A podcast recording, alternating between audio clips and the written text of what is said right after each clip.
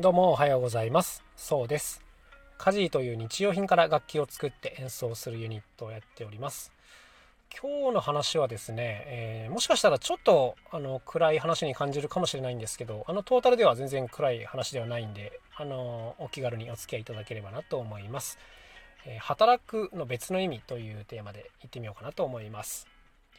今からですね3年か4年ぐらい前のことだったと思うんですけどもこんなことがあったんです。あの病院のボランティアを、まあ、やらせたことになりましてでそれをやるためには健康診断を受けなきゃいけないんですね。で健康である必要があると。まあまあそれはそうですよね。であのレントゲンとかまあいろんな検査をやったんですけど後日こう家に結果が届きましてで肺に何か移ってるんであの検査を受け直してくださいみたいなああそうなんだと思って近くのかかりつけでレントゲン取ったらやっぱりなんかこれ映ってるねって言われてこれはちょっと大きな病院で精密検査を受けた方がいいよというふうに言われましてまあ行って CT というのを取ったんですけどもそしたらやっぱりなんか映ってるんですね。で、まあ、当然その時点で結構不安になってきてまあもっと正直に言えばあこれ肺がんなんじゃねえのっていうところなんです。でやっぱりそういう状況になると人間あの本気で調べますからこう肺がんのことをいろいろ検索しまして。で当時20代だったんですけどもやっぱりこう若くしてなるとまあ転移も非常に早いしいろんなところに行ってしまうので、まあ、致死率っていうのはかなり高いということが分かってもうすっごい怖くなってしまったんですね。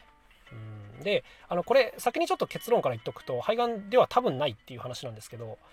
うんまあ、それからもういろんな検査を繰り返し繰り返しやるわけです。血液検査とかまた CT やったりとかあのでなかなかねこっちとしては早く結論を出してほしいんですけどあの病院側としてはなかなかこうリスクの大きい手術っていうのはやっぱりやるのをなかなかためらうところがあってこっちとしては早くこう手術でも何でもして胸を開けてがんかそうじゃないかをはっきりさせてくれみたいなところがあるんですけど、まあ、なかなかねやってくれないんですそれは、まあ、しょうがないっていうところもあるんですけど。で結局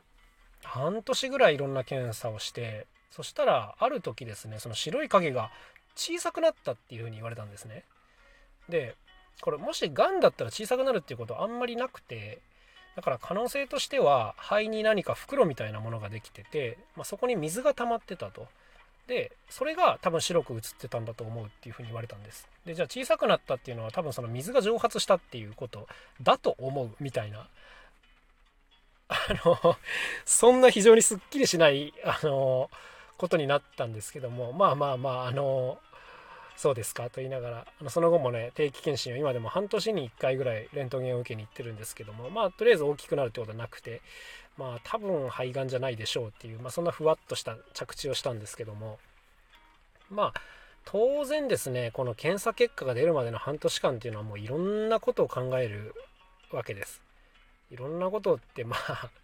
あの本当にあのベタなんですけどもあのあとどれだけ生きられるんだろうかとかあの、まあ、家族にね何かやれることあるのかとか仕事どうしようかなとかまあそんなことです。本当にベタベタなことを考えました。であのー、まあ仕事に関してはですねこれ本当にありがたいと思うんですけどその自分が動けなくなる時まではちょっと家事の仕事やりたいなというふうに本心から思ったのであのこの仕事やっぱ好きなんだなというふうに改めて思ったんですけどもはい、まあまあ今日はねあのそういう話をしたいわけではなくて、うん、なんかあの今日言いたいことをですね、まあ、一言でまとめるとあの人間ろくな暇だとろくなことを考えないからあの仕事しようねっていう話なんです。はい、仕事って大体こう稼ぐためにやるところが大きいじゃないですか。うん、なんか昔からのイメージですけどこう頑張って好きか好きじゃないかとかじゃなくて頑張って働いてお金を稼いでみたいなところがあると思うんですけど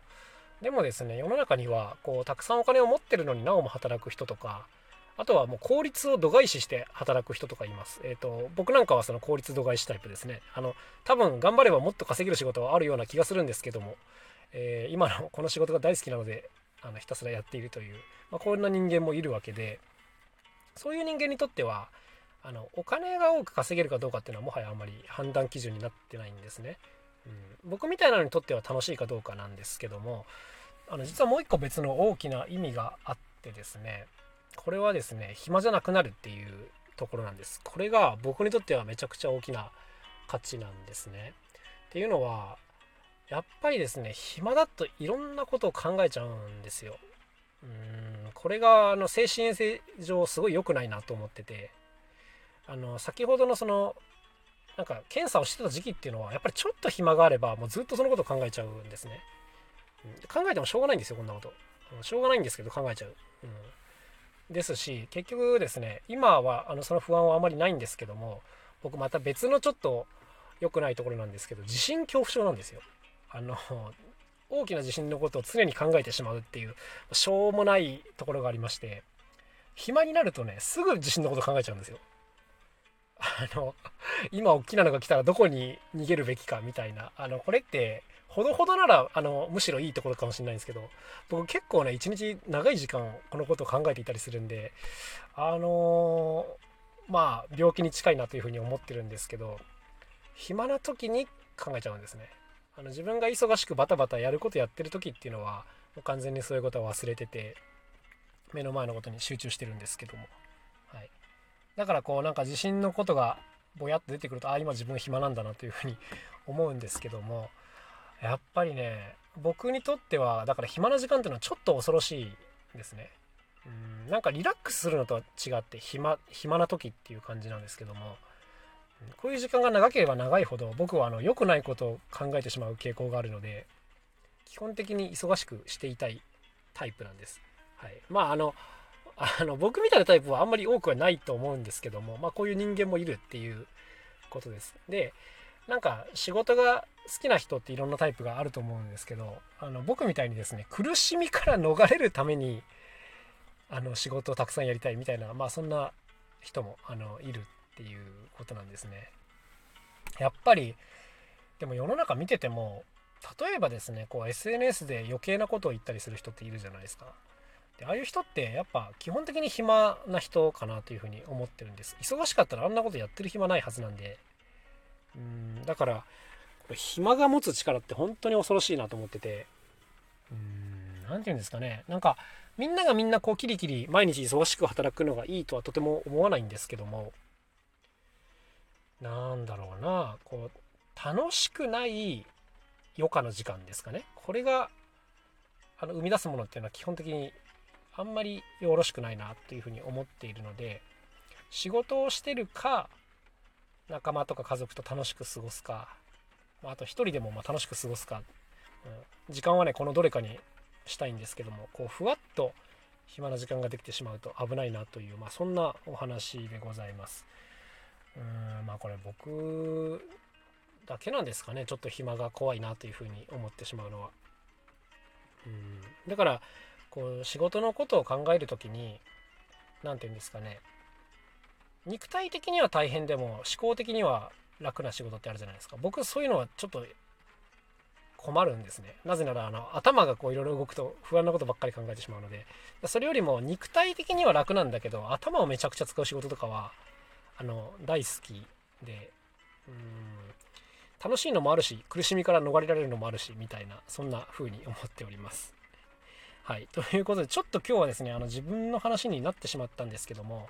働くってお金を稼ぐこと以外にもいろんな意味があるよなというふうに思ってるというまあそんな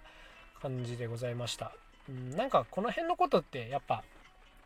もっとみんなで話せるといいなというふうには思いますね。なんかお金のことが大きな判断基準になってるのは別に間違いではないと思うんですがうんなんかそれならそれでやっぱ最も効率のいい職業っていうのが世の中にはおそらく存在しますしそうですねなんかいろんな要素で判断できるといいなというふうに思うんですけどもなかなかこうお金以外のこれがいいよねっていうのを強く発信してくれる人って少ないなというふうに思っているので、まあ、そんなことが僕たちも発信していけたらいいなというふうには思っております。さて、えー、外で雨が降っています。パタパタパタパタと。すいません、今日車の中なんでちょっと聞き取りづらいかもしれませんが。